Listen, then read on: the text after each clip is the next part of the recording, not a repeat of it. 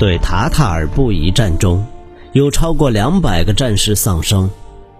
铁木真还未领军离开战场前，空中便满是回旋的老鹰、秃鹫和乌鸦，山脚边也挤满了给予死尸而打斗尖利的食肉鸟。铁木真下令，对待克烈部、沃勒呼纳部及狼族的战士尸首不得有异。三族的萨满也放下对彼此的验赠，在其他战士看着这些猎食动物在头顶回旋时，共同在祭王仪式上吟诵经文。而吟诵还未结束，羽毛蓬乱的黑色秃鹫便纷纷降落，黑暗的双眼露出扑向死尸时的眼神，直盯着还活着的人。他们将塔塔尔人的尸首留在原地，天黑前就用乐乐车将战利品载回营地。铁木真和弟弟们骑马领头，狼族护卫跟在后面。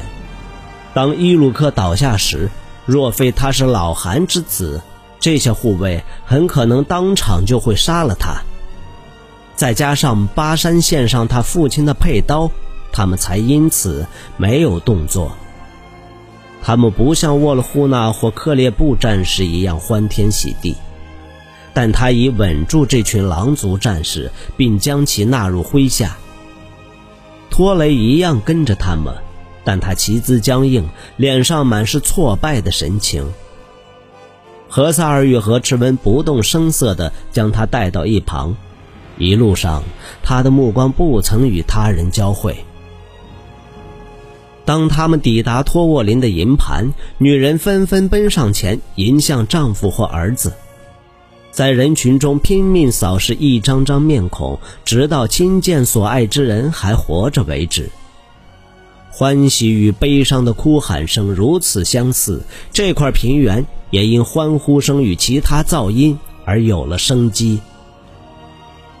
托沃林与完颜赵也出帐相迎。铁木真驾着憔悴的母马大步向前，克烈部大汗留了些护卫保护营盘，他们不受铁木真的统治，因此并未抬眼迎向铁木真的目光。铁木真下马上前，托沃林，我们折断了他们的脊梁骨，他们从此再也不敢南下了。啊，狼族大汗呢？托沃林问道。一面望向簇拥成群的战士与其家人，铁木真说：“他就站在你面前，我已取得了狼族的汗位。”铁木真疲乏的转过身，对弟弟下了几道命令，因此没有看到托沃林的表情变化。他们闻到空气中热腾腾的腊羊肉味儿，并听到战士闻到时发出的欢呼声。经过这一整天，他们全都饿坏了。如今，只有先吃饱喝足，这一天才能算真正结束。完颜赵看见袁安骑马上前，小腿上紧裹着一块血迹斑斑的破布。此刻，铁木真已掉头骑向妻子所在的毡帐。完颜赵耐心地等待袁安下马，对他单膝跪下。袁安，今天这一仗还没收到回报，你把战场上所见的一五一十告诉我们。袁安低头盯着地面，然后回道：“遵命，大人。”当夕阳西下，四周山丘笼罩着斑驳光影，这场盛宴持续到所有人酒足饭饱才告结束。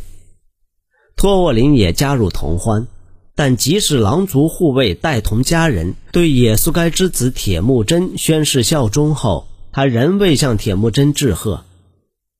当狼族人跪在铁木真面前，他看见铁木真眼中盈满泪水，他心里却同时隐隐燃起了怒火。诚然，他并未亲自出征，但难道他就不曾出力吗？没有克烈部的战士，他们一定赢不了这一仗。而且，不正是他托沃林把铁木真从冰天雪地的北方带到这儿来的吗？他可没瞎到看不出他的克烈部战士如何和其他部族合而为一，再也不分彼此。如今，他们敬畏地望着这位年轻大汗。面对常年宿敌来犯，正是他将各族战士统一在麾下，并打了场大胜仗。托沃林看见所有人低垂着头，露出敬畏的目光，顿时感觉恐惧像虫子般在体内钻动。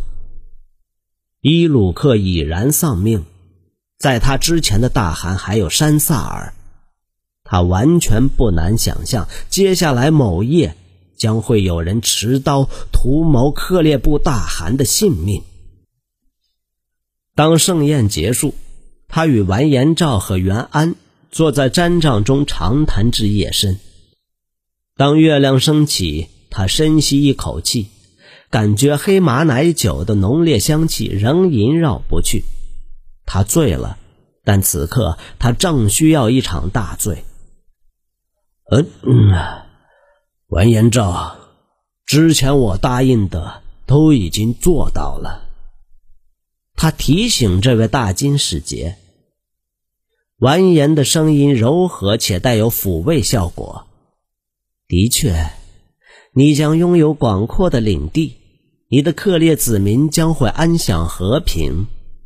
吾皇若知这场大胜，也将龙心大悦。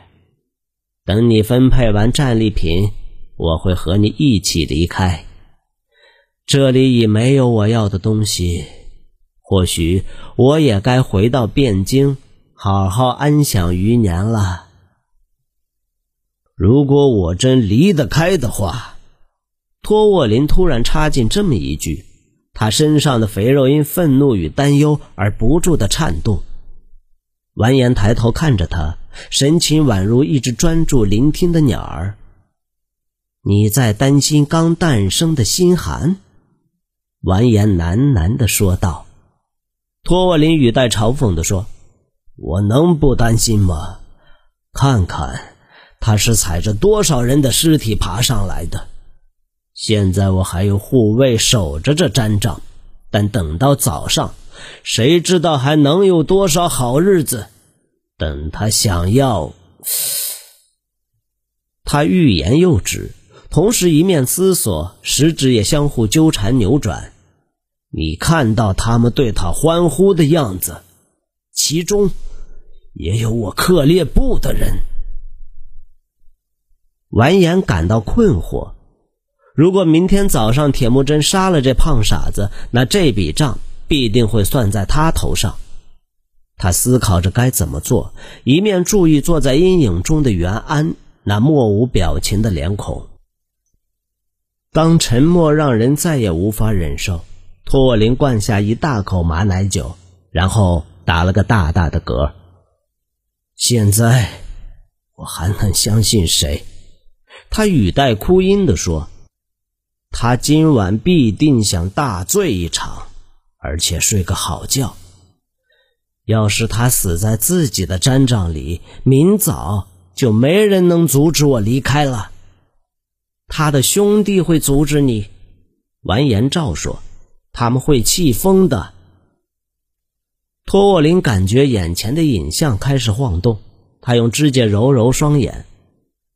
所有战士里有一半是我克烈部的人，他们不欠那群兄弟什么。要是铁木真死了，我会把他们收拾干净，他们阻止不了我的。但如果你失败，我们的性命也会不保。完颜昭警告托沃林，他很担心托沃林今晚会犯下大错，害他在这蛮荒之地待了几年后，却死在好不容易终于能重回宫廷的关头。他明白，无论情况如何演变，他都可能有危险。因此，为今之计，还是先等明天早上再说。铁木真对他并无所求，所以他有很大机会可以顺利回乡。托沃林，千万别鲁莽，他对大汗说：“目前在这里，你和他都是同等客人，都受到保护。